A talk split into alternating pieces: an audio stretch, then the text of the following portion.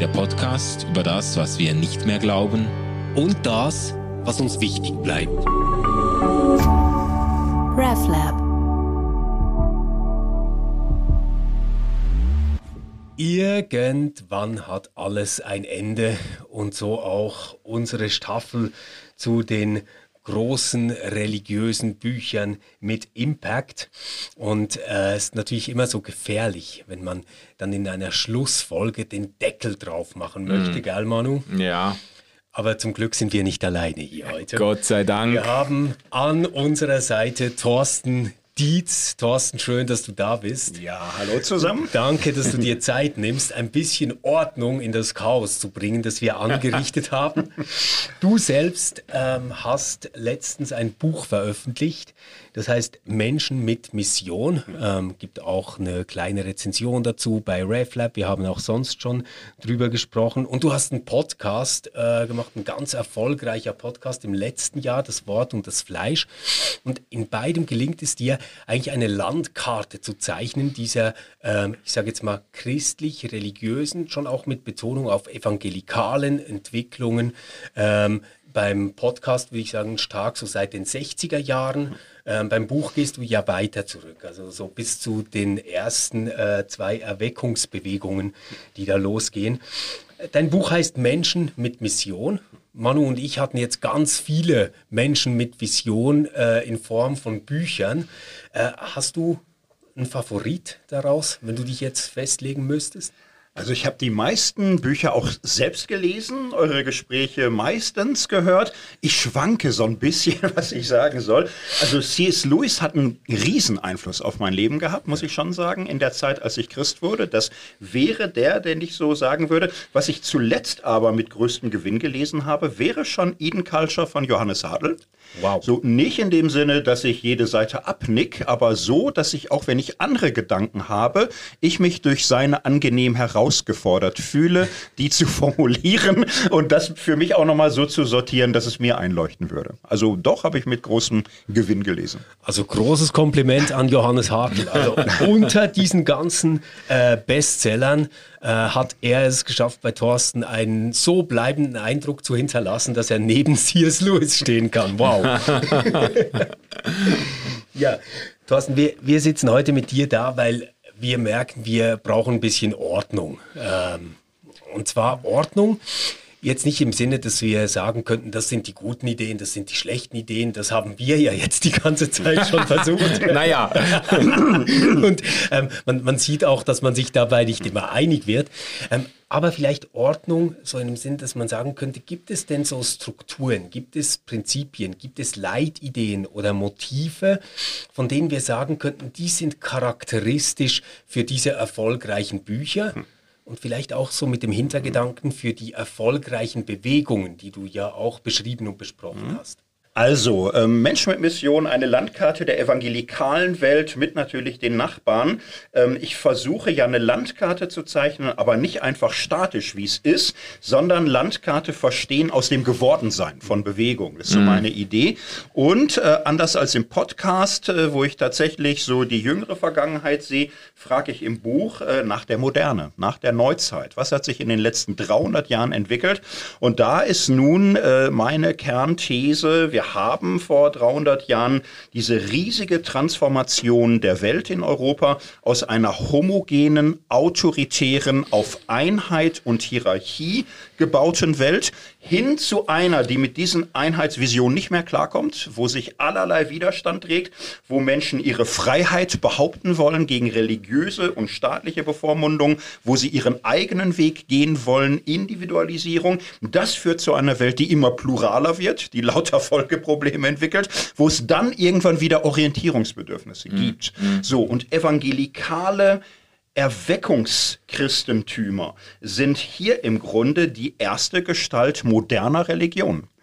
Das ist, glaube ich, das wirklich Spannende. Das sind die Bewegungen, die aufbrechen gegen Staatskirchen, gegen Landeskirchen, gegen Volkskirchen, die in Europa, im, im ganzen Westen letztlich funktionieren als staatsanaloge äh, Disziplinierungsbehörden, die äh, dem Volk eine konfessionelle Autorität, äh, äh, ähm, Identität geben, die sie einspuren auf so glauben wir, so leben wir. So und Evangelikale stellen dagegen das Erlebnis persönlicher Erweckung, persönlicher Bekehrung, äh, Jesus-Beziehung des Einzelnen und scheren aus in alle möglichen Richtungen. Mhm. So und damit sind sie Vorreiter und Betreiber einer Individualisierung des Glaubens Glaubens, eines Freiheitspathos, viele heißen heute noch freie evangelische Gemeinde, ja. eben nicht Staatskirche, nicht Teil äh, von irgendetwas, was eingenordet ja. wird. So, und die Folgeprobleme dieser freien individuellen Religion,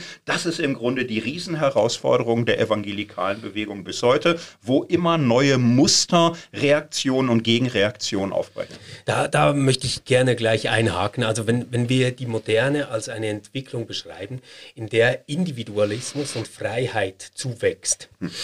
ähm, und dann die evangelikalen Bewegungen als etwas verstehen wollen, das in Freiheit und Individualismus Ordnung schafft, dann merken wir ja, das wird irgendwie nur in Spannungsfeldern mhm. möglich sein. Mhm. Oder? Weil, weil gleichzeitig tauchen diese evangelikalen Bewegungen oder Ideen mit einem großen Freiheitspathos auf, also mhm. bis in den Namen hinein ihrer Gemeinschaften, ähm, sind super individualistisch, mhm. ähm, richten sich, wir haben es bei vielen, vielen Büchern gesehen, wirklich an den Einzelnen, ja. de, dem jetzt hier quasi ein Stundenbuch mitgegeben wird, mit dem er mhm. einen eigenen inneren Prozess machen kann.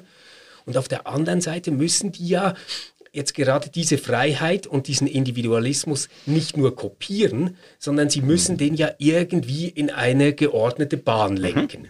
Was, was, was würdest du sagen, sind so die Instrumente, die unter den Bedingungen von Freiheit und Individualisierung mhm. da helfen, wieder irgendwie äh, Banden aufzuziehen, damit das Ganze ein bisschen geordnet äh, ja. abfließt? Ja, und das ist sehr spannend. Ähm, die Evangelikalen sind ja nicht die einzigen Strömungen unter dieser Flagge. Daneben steht natürlich Aufklärung, Rationalisierung. Nicht? Also es gibt das, das Bürgertum, was sich zunehmend individualisiert und für die ist äh, Rationalität und Empirie entscheidend. So, und die Evangelikalen, na, die suchen den Rückgang zur Quelle. Mhm. Für die ist Jesus, die Bibel und ganz stark eben auch ähm, die fromme Erfahrung in Gemeinschaft orientierend. Mhm. So, das ist für sie der Punkt und sie sind damit schon ähnlich wie äh, die, die aufgeklärten Strömungen. Sie suchen in der Erfahrung, in der Wirklichkeit Vergewisserung, aber äh, sie wollen nicht in irgendeine anti-autoritäre, rationalistische, vernünftige äh, persönliche Religion, sondern sie wollen gemeinsam fromm sein mit ihrer Jesus-Erfahrung, ihrer gemeinsamen Bibelerfahrung, ihren gemeinsamen Geschichten von Bekehrung, die sie sich gegenseitig bestätigen und als äh, soziale Gestalt von Religion ihre eigenen Milieus ausbilden. Mhm.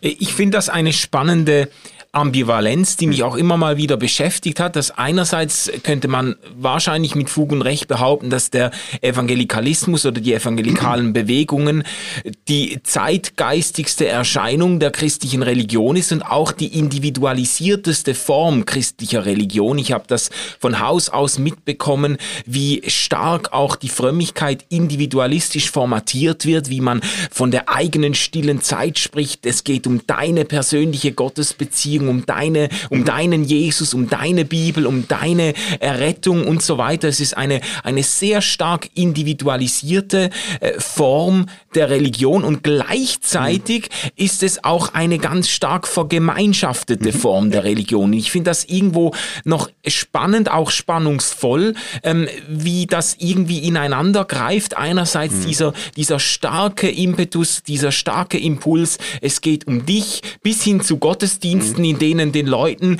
in der Worship-Zeit gesagt wird, es geht jetzt nicht um den Nachbarn neben dir, stell dir vor, du bist ganz alleine vor Gott und es geht ja. jetzt nur um dich und deine so Gottesbeziehung.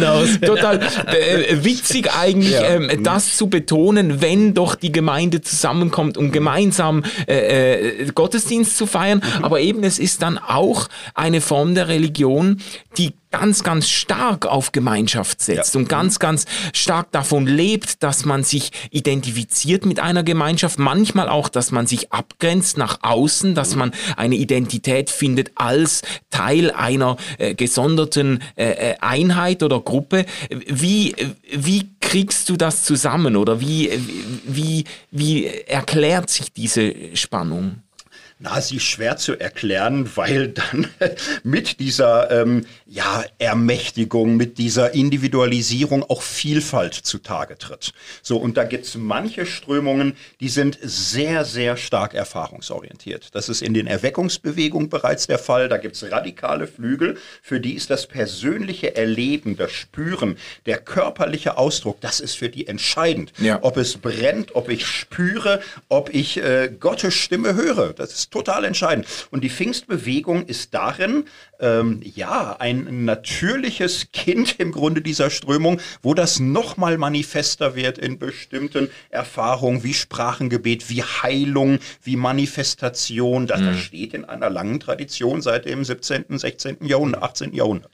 So, und für andere aber ist äh, recht bald schon auch ein ziemlich rationales Moment stark, äh, wo es um die Wahrheit geht, ja. um das Bekenntnis, wo man im Grunde auch wieder sehr aufklärungsanalog auf Wahrheit, Erkenntnis, Bekenntnis, Lehre setzt, aber dann tatsächlich eben Tradition verdrängt, Tradition löscht, auch kirchliche Strukturen. Es geht abstrakt um die Bibel, den Herrn Jesus, die Wahrheit, das Bekenntnis, gar nicht mehr in einer Auslegungsgemeinschaft, die sich über 1600, 700 Jahre Rechenschaft geben kann, wie Wahrheit sich auch entwickelt. Und ja. das ist bei allen anderen der Fall, bei katholischen, bei lutherischen und Exakt, so weiter. Ja da, die kriegen es ab. Und das ist aber ein internes Spannungsfeld, wo heu, bis heute mit gerungen wird in evangelikalen Kreisen. Mhm. Mhm. Ich, ich finde es ganz spannend, wenn es um den Bibelbezug geht. Das ist mir bei Rick ja. Warren ist mir das so mhm. aufgefallen.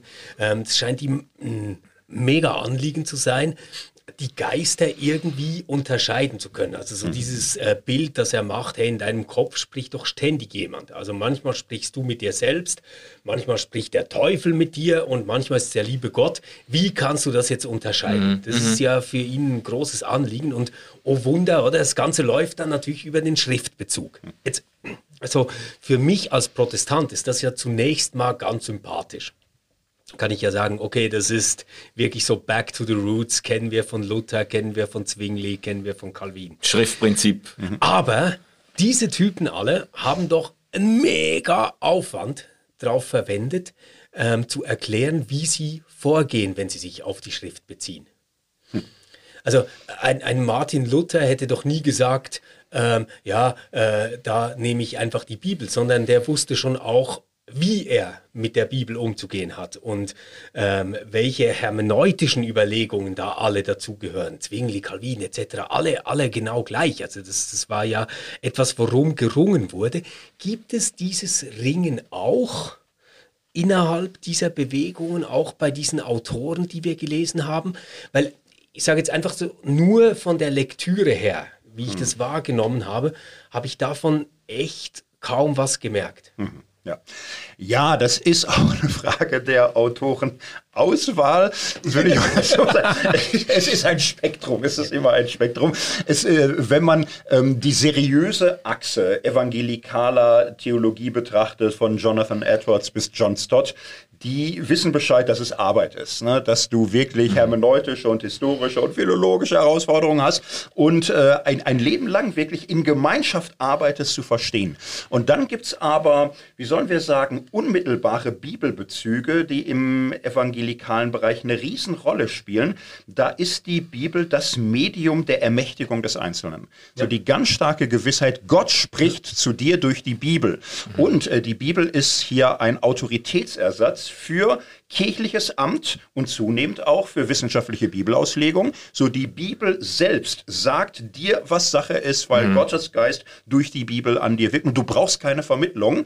So und das kann natürlich dann echt sehr blauäugig werden, muss man zugeben. So, aber es ist eben auch dieser Befreiungsimpuls. Der Einzelne und seine Bibel kriegt alles eigentlich. Und, und das, das ist mir deswegen, glaube ich, so eingefahren, weil ich jetzt sagen würde, so jetzt eher ähm, auf der linken Seite bei vielleicht einem Postevangelikalen wie Rob Bell unterscheidet sich eigentlich dieser Umgang mit der Bibel gar nicht von äh, jetzt auf der anderen Seite zum Beispiel Rick Warren.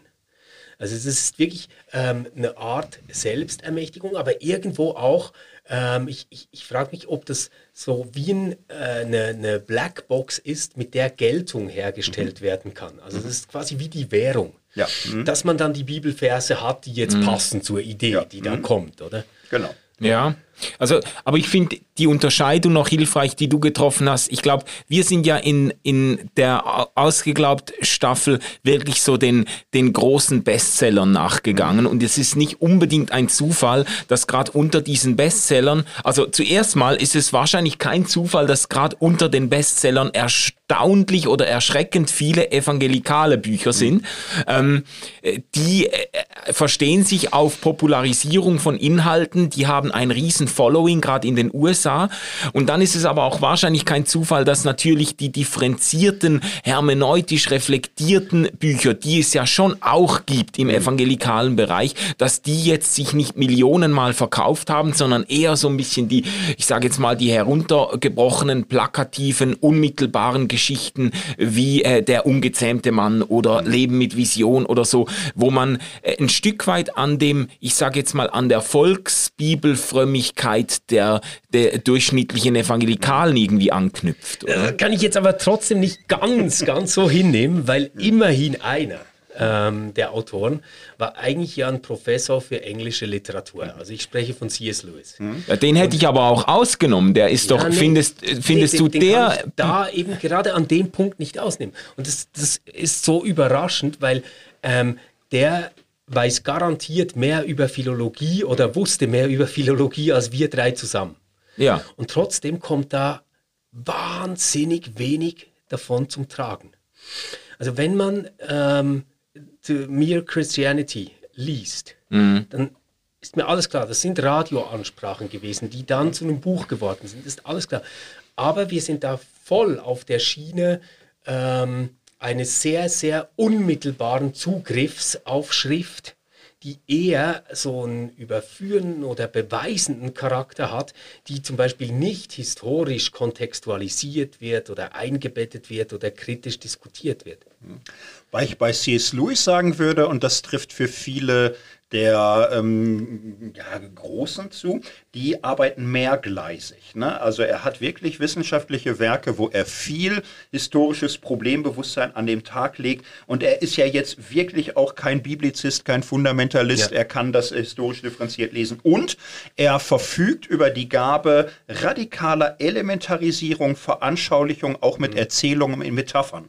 Das finde ich eigentlich eine große Stärke. Da hat er ein Millionenpublikum ja. mit erreicht. Mhm. So und äh, das hinzukriegen, naja, die guten Reformatoren haben das auch geschafft. Das ist aber anspruchsvoll, beides hinzukriegen. Ja, ja. Und, und das ist doch eigentlich, ähm, also es ist mindestens etwas, was, was mir ganz stark aufgefallen ist. Wir haben praktisch keine Theologen unter diesen Bestseller-Autoren und Autorinnen. Mhm. mhm. Die kommen da irgendwie nicht vor.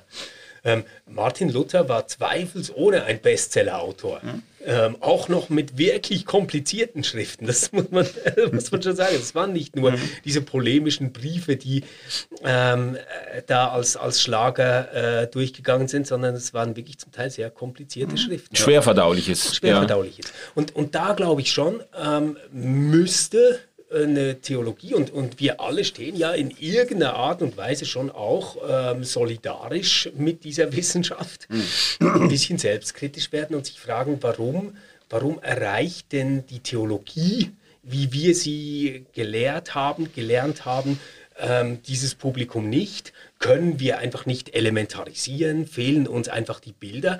Oder hat vielleicht auf der anderen Seite dieser unmittelbare Zugriff dieses schon fast therapeutische Moment, sich der Schrift zuzuwenden, ja. die wir jetzt in mhm. ganz, ganz mhm. vielen Büchern gefunden haben. Also äh, äh, die Hütte zum Beispiel, ja. ich ist wirklich äh, genau so ein Beispiel. Ähm, haben die vielleicht irgendwo dann doch einen Wahrheitsmoment? Mhm. Ja, und würde ich schon sagen, also ich habe ja im Buch so die Neigung, viel auf neutral zu machen und dann im Zweifelsfall aber nicht evangelikalen Gläubigen so ab und zu milde die Empfehlung zu geben, überlegt doch, was ihr lernen könnt von denen. Ja. So, also man darf ja über vieles den Kopf ganz feste schütteln, bis einem schwindlig ist.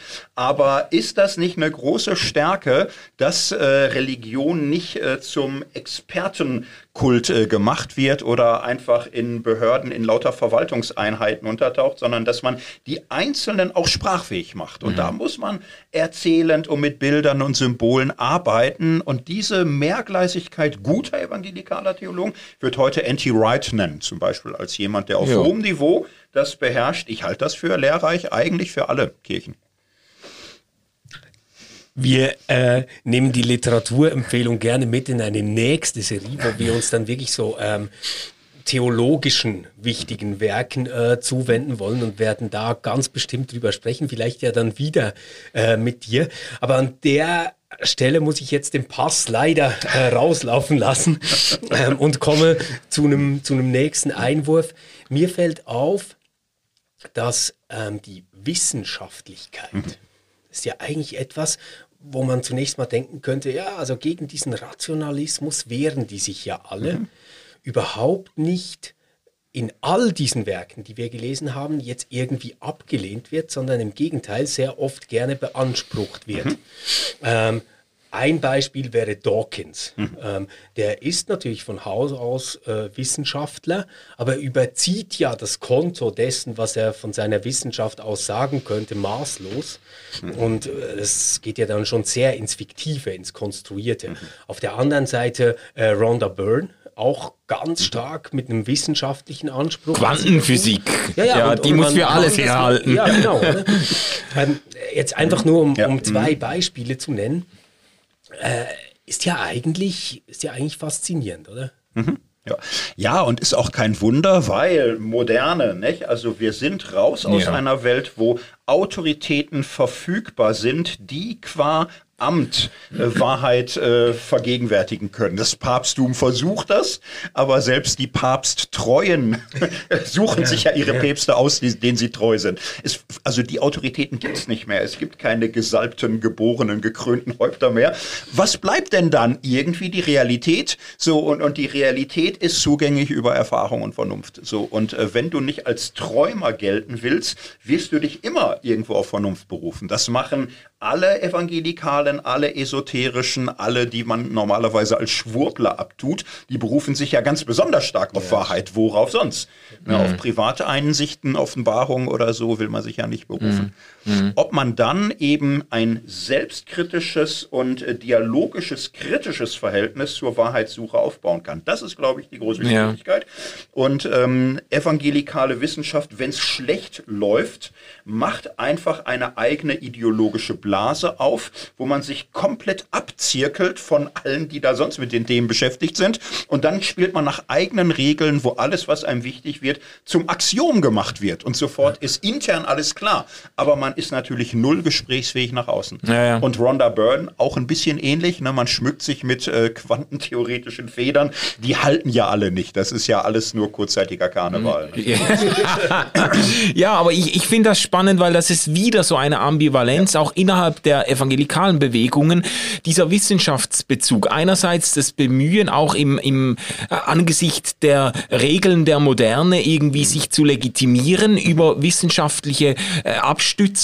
Äh, das ist ja, das, das treibt ja auch dann wirklich ganz eigenartige Blüten in der Hochzeit der evangelikalen Apologetik in den 80er Jahren oder äh, 90er Jahren, die ganzen Bücher von Lee Strobel angefangen über, äh, über äh, ähm, wie heißt er nochmal, Josh McDowell und so, die dann äh, auf, mit, mit ganz äh, äh, scharfen wissenschaftlichen Instrumenten versuchen, die Unfehlbarkeit der Bibel zu belegen und die, die, die historische äh, Akkuranz der Sintflutgeschichte und was da alles immer dann geologisch und so beigezogen wird.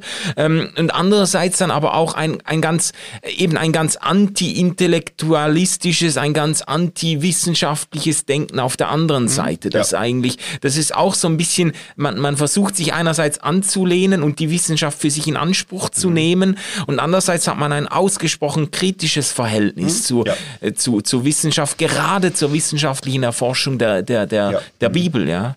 Genau, und das Problem ist schwer lösbar, nicht? weil Wahrheit ist ihnen ja so wahnsinnig wichtig.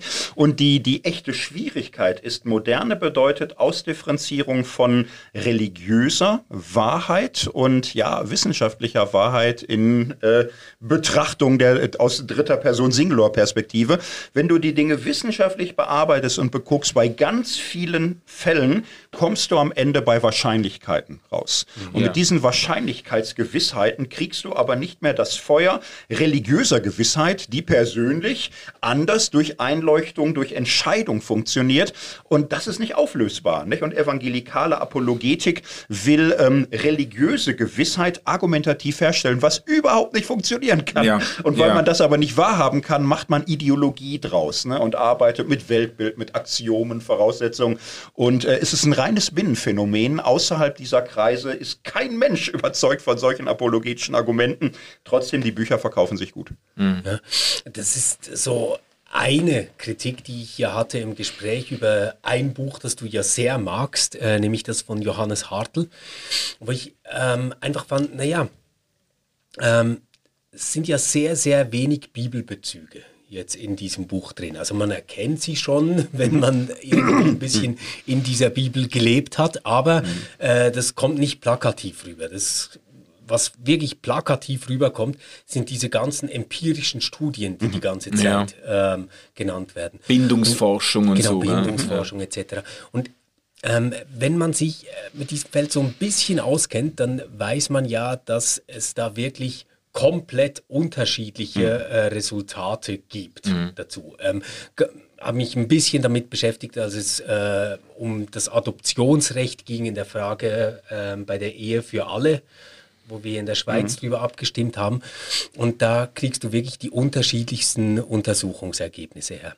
Und so mein Verdacht ist, dass das wirklich ein apologetischer Versuch ist, Dinge, die man nicht mehr auf einer Geltungsgrundlage von Tradition oder Schrift in die Gesellschaft reinkriegen kann, jetzt irgendwie über so einen ähm, empirisch-psychologischen mhm. Zugang zu verankern. Also zu sagen, schau mal, für kein Kind ist es gut, wenn es keine feste Bezugsperson hat. Ähm, Kinder in Kitas haben das oft nicht. Das zeigt eine Studie aus irgendwo von irgendwann. Mhm. Ähm, das ist ja dann sehr schade für das Kind. Wäre es nicht gut, wenn ein Elternteil ähm, immer da wäre für das mhm. Kind. Und Chuck hast du, ohne mhm. dass du die Bibel äh, ins Spiel bringen musstest, ähm, ohne dass du auf das 19. Jahrhundert und die ganze Geschichte zurückgehen mhm. musst, ein klassisches Familienmodell mhm. wieder, das du jetzt quasi wissenschaftlich vertreten kannst. Mhm. Oder? Und das, das scheint mir schon auch so ein ähm, starker Zug zu sein. Mhm. Ja.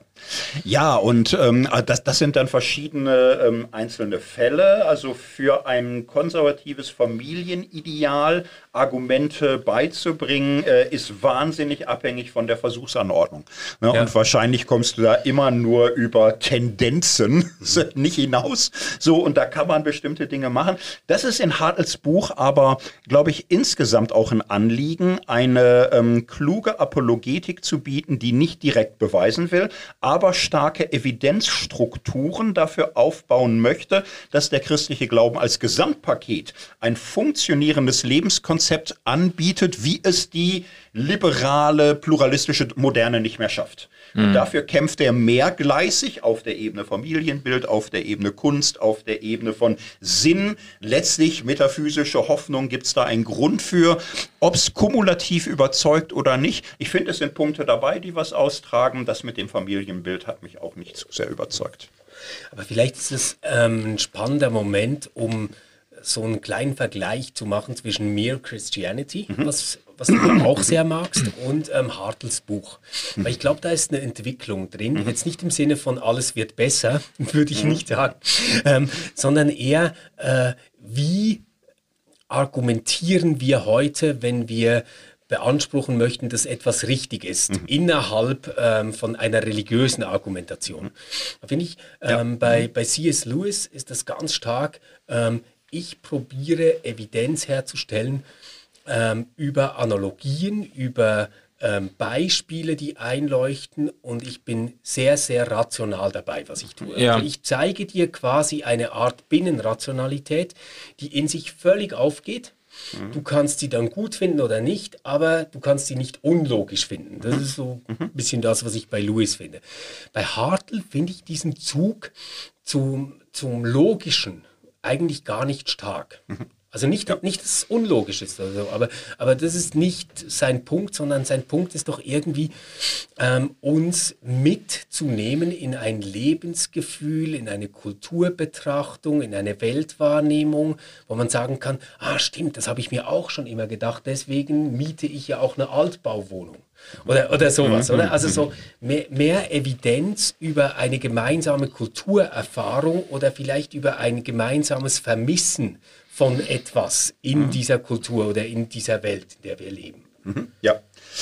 Ja, ähm, Louis ist natürlich der deutlich ältere. Ne? Er stirbt Anfang der 60er Jahre. Letztlich denkt er im mittleren Drittel des 20. Jahrhunderts. Sein Endgegner ist das, was wir Zientismus nennen würden. Eine Welt, die im Grunde auf wissenschaftliche Tatsachen und Protokollsätze setzt und nicht mehr in der Lage ist, äh, moralische Wahrheit in irgendeiner Weise zu denken. Und da finde ich aus heutiger Sicht hat äh, Louis kein schlechtes Blatt in der Hand, indem er argumentiert für, es gibt moralischen Kosmos. Es gibt moralische Wahrheiten, moralische Verpflichtungen. Also da würdest du über Kant hinkommen, er kommt dahin über Naturrechtsdenken, aber nicht schlecht. Also So. ist ja gerade wieder total hip, oder? Ja. Ähm, ich, weiß gerade den Namen nicht, das nervt mich jetzt. Äh, dieser deutsche junge Markus Professor- Gabriel. Markus, Markus Gabriel, Gabriel, genau, ja, oder? ja, genau. Der, der würde ja sagen, jawohl, also anders macht das keinen Sinn. Ja, und in großen Kriegen, Ukraine, Russland, also der moralische Realismus macht doch wahnsinnig viel Sinn. Kein Mensch ist echt postmodern im negativen Klischeesinne so, dass, dass man sagt, ja, jeder hat da seine eigene Moral. Nein, Louis hat da ein gutes Blatt in der Hand. Er ergänzt das durch anthropologische Überzeugungen, so Anrührungen von, von Sehnsucht, äh, auch der Schönen bereits sehr stark und äh, behauptet, eine religiöse Gesamtsicht der Welt ist am stärksten in der Lage, äh, uns einen Platz in dieser Welt finden zu lassen, der Sinn macht, wo man nicht vor der Sinnlosigkeit und vor dem Chaos steht. Das ist schon stark. Ich finde, wenn er es zu argumentativ aufbauen will, will, wird er eher schwach. Also ich kann seine Theodizee zum Beispiel finde ich gar nicht überzeugend bei C.S. Lewis. Ich finde, er macht das in seinen Romanen eigentlich stärker oft als in den apologetischen Büchern. Aber mir Christianity hat da schon wirklich was. Ja, so dieser narrative Zug, Ja. äh, der bei ihm sehr stark ist, natürlich dann auch mit den, mit den Narnia-Büchern und so, aber schon, schon in seinen äh, äh, Sachbüchern äh, denkt er sehr stark über Geschichten, über, über wie du gesagt hast, über Analogien. Bei, bei Hartl ist aber schon natürlich so diese große, äh, diese Großmetaphorik des Garten Edens und so ist schon bestimmend. Das ist ja auch eine biblische Metapher, aber er rekurriert dann im Buch selber nicht wirklich ähm, substanziell auf biblische Überlieferungen oder auf kirchliche Tradition bei C.S. Lewis. Da merkt man wahrscheinlich auch den fortgeschrittenen Säkularisierungsprozess bei, bei C.S. Lewis. Habe ich das Gefühl, er versucht ja so ein bisschen den Grundkonsens der christlichen Konfessionen irgendwie argumentativ zu untermauern. Da knüpft er schon noch an an der Ja, Tradition, wo, weißt du? Wobei Louis ähm, seine Radioansprachen wirklich in einer Zeit und einer Gesellschaft gehalten hat, ähm, die sich selbst als quasi Spitze einer Säkularisierung äh, verstanden hat. Oder? Also das, da glaube ich, ist noch gar nicht der große Unterschied, sondern ich, ich glaube, es gibt so ganz grob gesagt drei verschiedene Argumentationstypen, die wir kennengelernt haben. Das eine wäre wirklich Louis, so wie du ihn jetzt beschrieben hast. Ähm, der andere Typus wäre Hartl, der quasi so versucht, über eine Grundstimmung, etwas, das irgendwie in der Luft liegt, das uns einleuchtet, das wir irgendwie erfahren, aber, aber als gemeinsame Erfahrung. Ähm, auch, auch vielleicht zum Teil äh, schon, schon fast ein bisschen ähm, herbeiredend, äh, das zu erzeugen. Aber schon mit empirischem Anspruch auch dahinter. Ja, ja, genau, genau. Also eben drum, drum sage ich, es muss etwas sein, ja. was, was wir teilen als Erfahrung. Oder? Ja. Und dann gibt es aber noch diesen dritten Typ und den fand ich eigentlich äh, besonders dominant jetzt in den Büchern, ähm, die wir gelesen haben. Das ist so eine Vermischung oder Vermischung jetzt nicht negativ gemeint, sondern eher eine Verbindung zwischen biblischen Wahrheitsansprüchen und Bedürfnissen, die du als Individuum in deinem Leben hast. Mhm. Ähm, wieder, um es ganz einfach zu machen, Rick Warren ähm, was ist der Sinn oder der Wert deines Lebens? Mhm. Zunächst mal, dass du geliebt bist. Du bist kein Zufall, du bist gewollt. Ähm, es ist richtig, dass es dich gibt, dass alles folgt einem Plan und ähm, hier hast du die Verse, die das alles untermauern. Mhm. Jetzt so, ja, so quasi. Ja, genau. Und da sehe ich echt einen anderen Typus. Also bei Hartl würde ich sagen, man sollte in Eden Culture nicht die Tiefengrammatik unterschätzen. Er beruft sich ja auf einige katholische Autoren, Hans-Urs von Balthasar, ja. andere auch, die im Grunde eine andere Anknüpfung an vormoderne Scholastik verkörpern, die sie nicht mehr repristinieren wollen, nicht einfach Neuscholastik 19. Jahrhundert, sondern die sie anthropologisch weiterdenken. Und ich glaube, da kann man weit mitkommen. Wie weit mal sehen, ist auch nicht mein Weg. Da bin ich zu protestantisch für. Aber ich habe Respekt davor, dass man mit so einer, ja, äh, naturrechtlich unterfütterten Anthropologie wirklich auch so eine gewisse Evidenz für den Glauben aufbauen kann. Das ist nicht durchgeführt und ausgearbeitet in Eden Culture, kommen vielleicht noch weitere mhm. Bücher. Die anderen wollen unmittelbare einleuchten.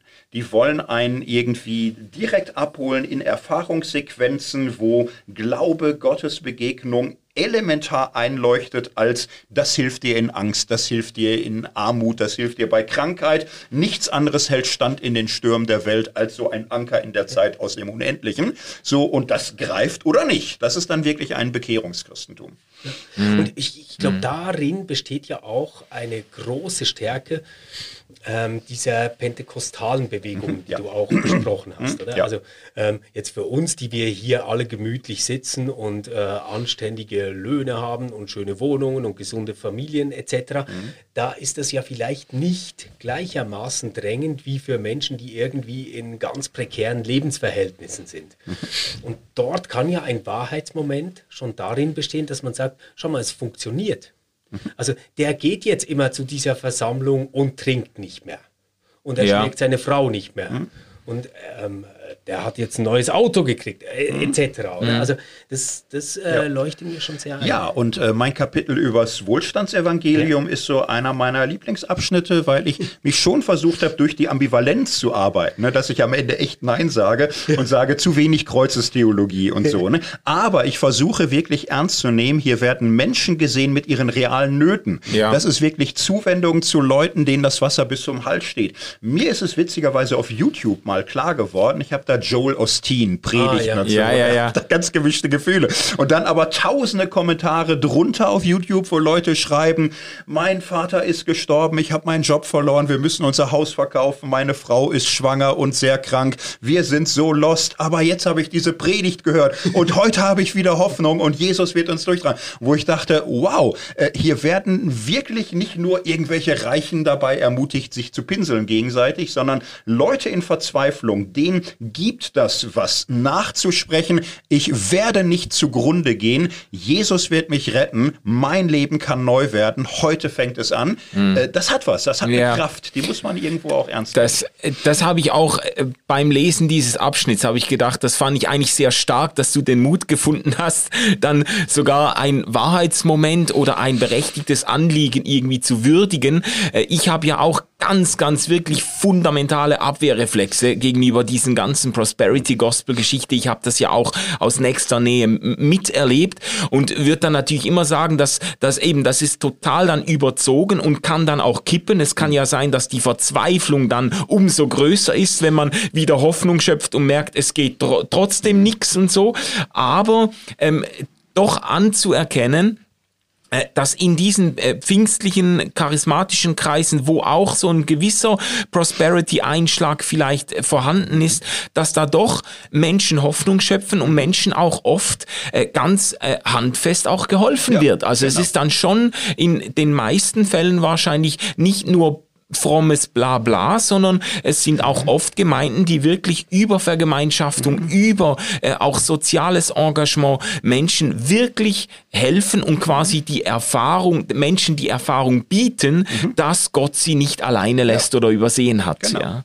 ja, ähm, so, so weit, so gut. Und so weit ist es ja eigentlich ähm, auch gar nicht was großartig anderes als jetzt eine religiöse äh, oder religiös versprachlichte Form dessen, was zum Beispiel Jordan Peterson mit äh, 12 Rules for Life macht. Ja. Also da, Ja. da ist man total nahe dran, finde ich. Das Schwierige wird ja dann erst, wenn du erklären musst, warum es nicht funktioniert. Genau.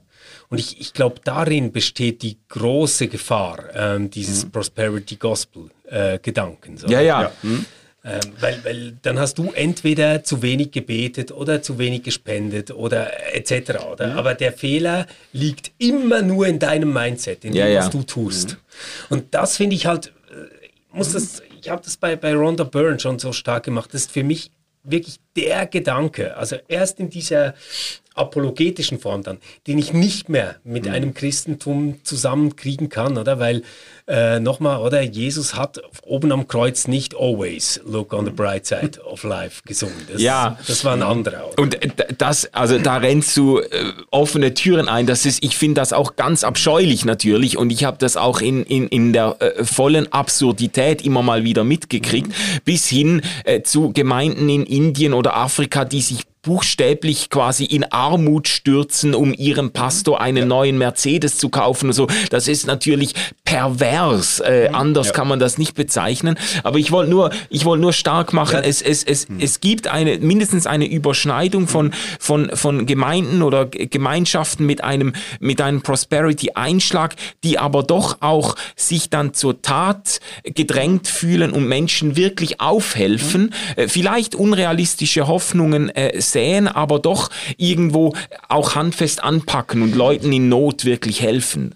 Ja. Und äh, kleiner äh, cineastischer Tipp dazu, ich weiß nicht, ob ihr es gesehen habt, The Eyes of Tammy Faye.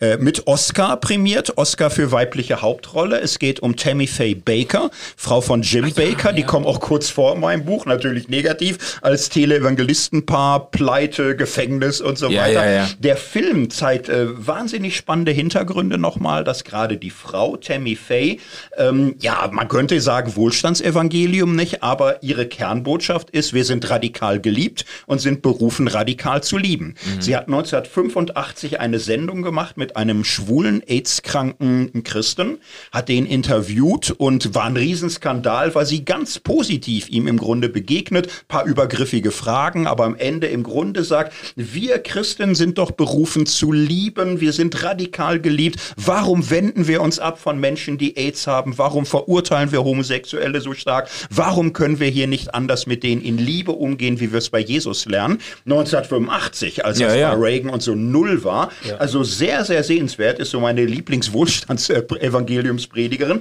wo du siehst, es ist eine Haltung der radikalen Bejahung des anderen. Und das finde ich äh, am Ende viel wertvoller als die selbstgerechten, auch rechtsnationalistischen Strömungen, die sich stärker durchgesetzt haben im Evangelikalismus. Es ist am Ende immer ein Spektrum. Wo wird's ideologisch? Ja. Und wo ist es einfach eine offene Haltung, die von Gott viel erwartet, aber auch nie ein Gesetz draus macht? So, und das gibt's ja schon, auch Joyce Meyer habe ich ja in meinem Buch. Ja, ja. ich bin kein Fanboy, ne? aber man kann nicht sagen, ihre Botschaft ist, wenn du krank bist, hast du nicht geglaubt. Das ist schon ein bisschen differenzierter, Ja, ja. die kriegen das teilweise auch hin. Ja, ja. Und ich, und ich kenne äh, viele Menschen, äh, nicht nur Frauen, auch ganz viele Männer, die von Joyce Myers unglaublich ermutigt sind und die quasi sich von ihr durch schwierige äh, Lebensphasen hindurchgetragen fühlen. Ich, ich habe da, ich habe da immer so meine, halt auch meine Probleme, weil ich. Gut, aber ich, du bist auch ein bisschen schon fast krankhaft Pessimist. Ja. Du hast auch Erfahrung gesammelt in dem Bereich. Das, das, das mag ja sein, das mag auch an der Persönlichkeit hängen, aber ich finde, nee, ich finde es einfach, bei Joyce Myers habe ich dieses Anbiedernde, das Ja. ist etwas, was mich, Ja. was mir aufstößt. Da erzählt sie Ja. Geschichten, wie sie dann beim, beim Staubsaugen irgendwie mit ihrem Mann äh, äh, sich unterhält, der fern, äh, fernseht und äh, die Füße nicht äh, heben will, wenn sie mit dem Staubsauger durch will und so. Und ich denke, gute Frau, du hast seit 20 Jahren keinen Staubsauger mehr in der Hand gehabt. Du lebst in einem, in einer äh, Villa, äh, in der man äh, auf dem Satellitenbild Bild auszoomen muss, um das ganze, um das ganze ähm, äh, Areal in Blick zu nehmen mit 30 Gärtnern und 20 Hausangestellten und dann, äh, dann bietet sie sich so bei den, bei den Hausfrauen an quasi äh, und erzählt da Staubsaugergeschichten. Das finde ich immer ein bisschen. Äh, sie erinnert sich noch. Ja, ja, sie genau. erinnert sich noch, wie das war, als man noch selber. War ja, ja. nicht immer leicht. Ja, damals, damals waren die Staubsauger noch sperrig und schwer. okay, hey, aber vielleicht noch, noch zu einem ganz anderen Punkt. Ähm, du hast das mir so aufgefallen, als ich ähm, dein Buch gelesen habe. Ehrlich gesagt beim Podcast noch gar nicht, aber beim Buch, das ich gelesen habe von dir und jetzt aber auch bei den Büchern, die wir gelesen haben, für mich war immer evangelikal, bedeutete für mich immer, die setzen alles ein für einen politischen Impact. Also unter Evangelikalen habe ich das verstanden, was ich als evangelikal wahrgenommen habe, als die Twin Towers äh, eingestürzt sind, mhm. um es mal so zu sagen. Wirklich eine politisch radikale Unterscheidung der Welt in Gut und Böse und ähm, das dann natürlich auch nochmal innenpolitisch gewendet, Abtreibung böse, ähm, Pro-Life gut, ähm, etc. Mhm. Äh, jetzt, wenn ich das so Menschen mit Mission anschaue, würde ich sagen, naja, also diakonisch haben ganz viele sehr starke Anliegen, das stimmt schon. Wenn ich die Bücher anschaue, die wir jetzt gelesen haben, würde ich sagen, ja, auch da so ähm, therapeutisch, psychologisch haben die ganz starke Anliegen, so eine Zuwendung zum Menschen und mhm. dann einen Unterschied zu machen im Leben. Aber politisch sind eigentlich die wenigsten.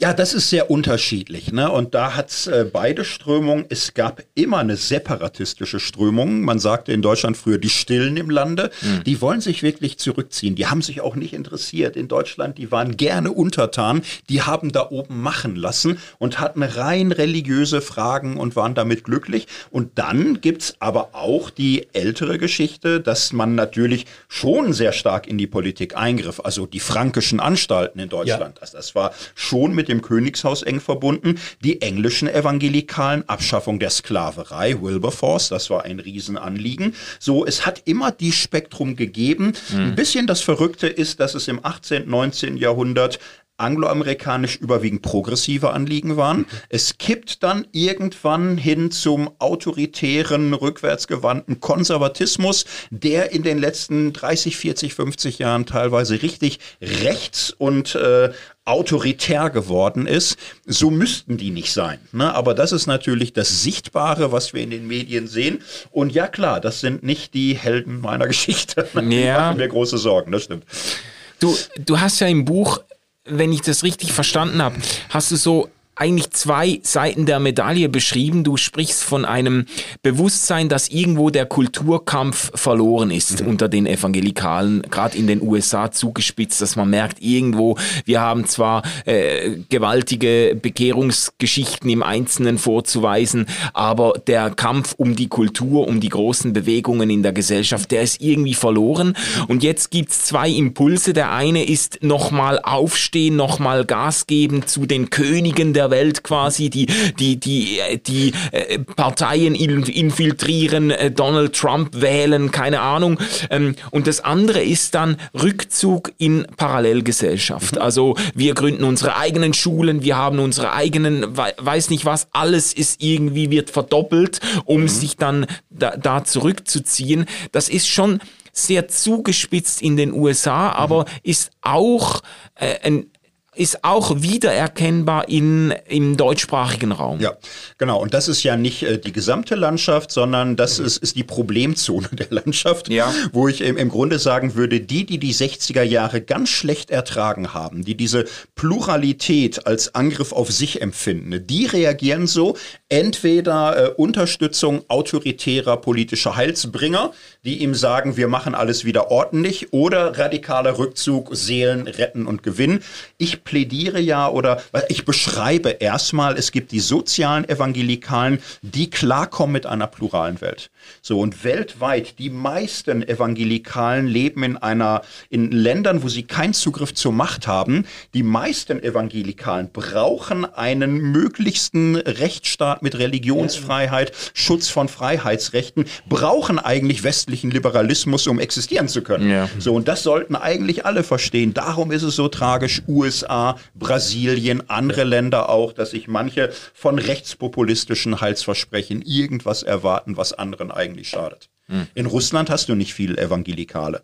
Da gibt es gar nicht. Da hast du keine Gay-Parade, aber du hast auch keine freien evangelischen Gemeinden, die überall werben können. Da hast du eben gar keine Freiheit, jenseits des normierten, offiziellen, rein russischen. So, müsste ja, man mal zu Ende rechnen, für welche Werte man da eintritt. Mhm. Ja. Mhm. Spannend. Vielleicht so eine Schlussrunde mhm. noch. Ähm, das ist jetzt nicht aus deinem Buch, sondern ähm, die letzte Folge von Das Wort und das Fleisch, wo ihr diese ähm, ganze große Story abschließt und dann in der Gegenwart ankommt. Da hast du einen Ausblick gewagt, was könnte denn jetzt Gutes kommen? Hm. Und du hast da so ein Beispiel gebracht, das ich immer wieder erzähle und das mir nicht mehr aus dem Kopf geht. Es geht um Pro7. Mhm. Joko und Klaas. Mhm. Ähm, mich recht erinnere, hast du gesagt, Joko und Klaas, ähm, Pro7, die unterstützen auch Sea-Watch 4. Mhm. Aber die sind nicht so doof zu glauben, dass jemand deswegen einschaltet mhm. und sich ihre Sendung anschaut, oder? ja. Und das ähm, hat, mich, hat mich mega überzeugt, ähm, nämlich zu sehen, wir kommen wahrscheinlich an eine Grenze, wenn wir ich sage jetzt mal, die Fortsetzung einer christlichen Geschichte in der Gesellschaft nur darüber suchen, dass wir rein positive Entwicklungen in der Gesellschaft einfach mittragen und unterstützen. Es muss irgendwie etwas Eigenes geben, das eine Identität ausmacht und das muss kommuniziert werden, so dass es irgendwie zu Vergemeinschaftung führt. Das, mhm. das leuchtet mir ein.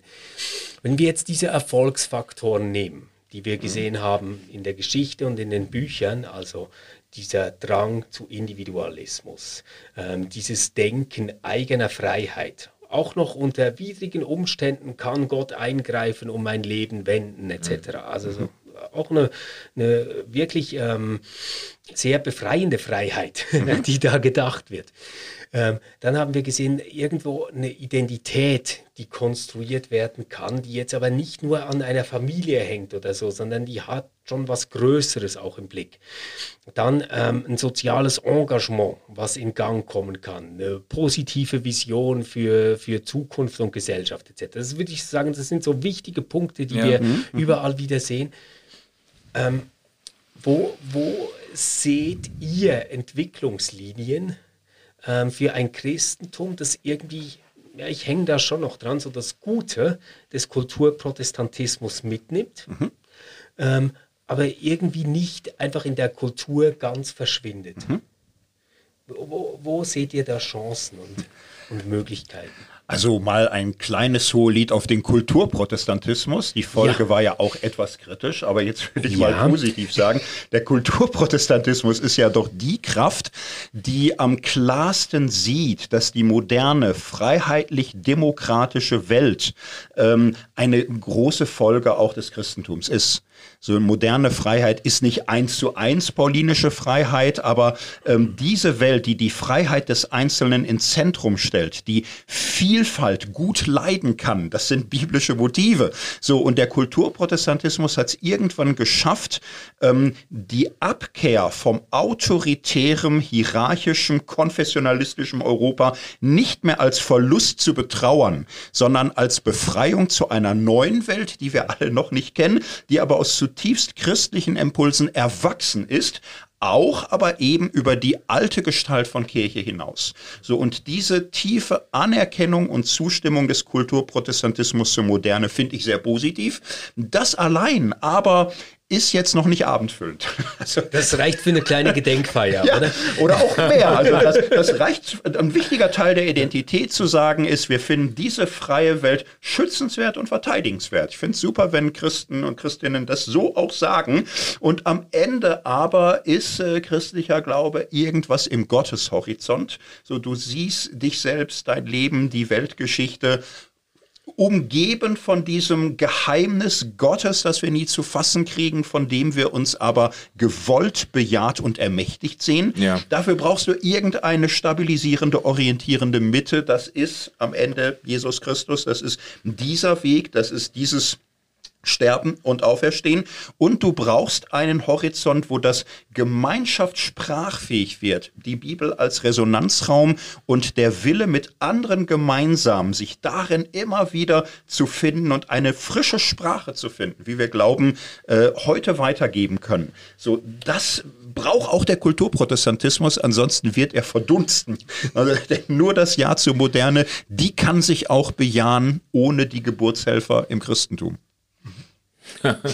Ja, was will man da hinzufügen? Das ist äh, äh, unglaublich eloquent äh, ausgezogen, die Linien. Also ich, äh, für mich wäre das auch wichtig, dass eben beides irgendwo auszuziehen. Hm. Einerseits diese Offenheit gegenüber den Entwicklungen unserer Zeit, auch die Bereitschaft, eben gerade äh, Hashtag Zeitgeist irgendwie anzuerkennen, dass im modernen Zeitgeist in Entwicklungen auch irgendwo das Wirken Gottes, das Wirken des Geistes Gottes erkennbar wird, auch wenn da nicht überall Jesus Christus draufsteht und so, sondern äh, zu sehen, da, da, da gibt's doch positive Entwicklungen, die man, die man, die wir als Kirche würdigen verstehen und aufnehmen und nachvollziehen können und so weiter, aber auch nicht das Bewusstsein zu verlieren, dass uns doch irgendwo auch etwas gegeben ist, was wir zu sagen und zu und weiterzugeben haben. So, dass äh, ich habe manchmal die Befürchtung, dass das auch in der ganzen Angst fundamentalistisch zu werden und dann eben im negativen Sinne missionarisch und evangelistisch zu werden im Sinne von ähm, wir sagen jetzt den Leuten mal, wie die Welt funktioniert und haben von ihnen erstmal gar nichts zu lernen und so im, im Anliegen, das zu vermeiden, äh, droht man dann äh, das zu verlieren, was man eigentlich noch zu sagen hat, zu diesen auch unique selling point. Nicht nur, was man zu sagen hat, sondern vielleicht auch, was man zu tun hat. Auch eine, eine Opferbereitschaft oder eine, äh, eine Hingabe, die sich jetzt nicht einfach nur aus dem modernen Freiheitsimpuls irgendwie speist oder erklären lässt, sondern die irgendwo über das hinausgeht. Ähm, und eben wirklich zu tun hat mit einer Inspiration und einer Bevollmächtigung, die auf, die auf Gott zurückgeht, ja. Ich, ich selbst hoffe ja so auf eine zweite Naivität im Umgang mit dem Christentum. Hm. Also quasi so nach einer Zeit, wo es selbstverständlich war, dass das Abendland christlich ist und alles Gute christlich war. Ähm, und, und ich bin wirklich froh, dass diese Zeit vorbei ist ja. und ähm, das Christentum nicht mehr als Chiffre gilt, das irgendwie das Dach über der Welt zusammenhalten soll oder über unsere kleine Welt zusammenhalten soll. Ähm, also jetzt in der Zeit, wo das alles zerbrochen ist, könnte ich mir vorstellen, dass so etwas wie eine Wiederentdeckung losgehen kann. Mhm, mh. Also ich denke da zum Beispiel an, an Typen wie Hans Joas, der, der sagen würde, ja, aber komm, wir brauchen doch noch sowas wie Denkmöglichkeiten für eine universalistische Moral. ähm, und äh, das Christentum bietet doch dazu eine sehr gute Möglichkeit, eine sehr gute Story ähm, um das zu konstruieren. Ähm, und ich, ich, ich glaube, es muss über solche Wiederaneignungsprozesse gehen von etwas, das uns wirklich fremd geworden ist, auch wenn es einen ganz großen Teil unserer Geschichte ausmacht. Mhm, mh. Und so beim Kulturprotestantismus sehe ich immer die Gefahr, so zu tun, als ob das ja alles bekannt und schon unseres, äh, unser eigenes wäre und schon in Fleisch und Blut übergegangen ist ich glaube das halt nicht. Ich glaube, das ist immer wieder gefährdet. Mhm. Also Demokratie ist nichts, was auf Ewigkeit feststeht. Mhm. Menschenrechte sind nichts, was auf Ewigkeit garantiert ist, sondern ich glaube, wir müssen das immer wieder neu gewinnen. Und ich glaube, wir brauchen dazu stärkere Motive als einen reinen Verfassungspatriotismus oder irgend sowas. Mhm. Und, und deswegen ist mir an dieser Stelle auch ein, ein äh, lebendiges Christentum wichtig, ähm, dass mhm. ich dem wieder äh, neu zuwenden kann. Und ich, ich denke, dass wir in eine Zeit kommen werden, wo Christinnen und Christen in einer ganz neuen Selbstverständlichkeit über das sprechen, was sie am Glauben bewegt.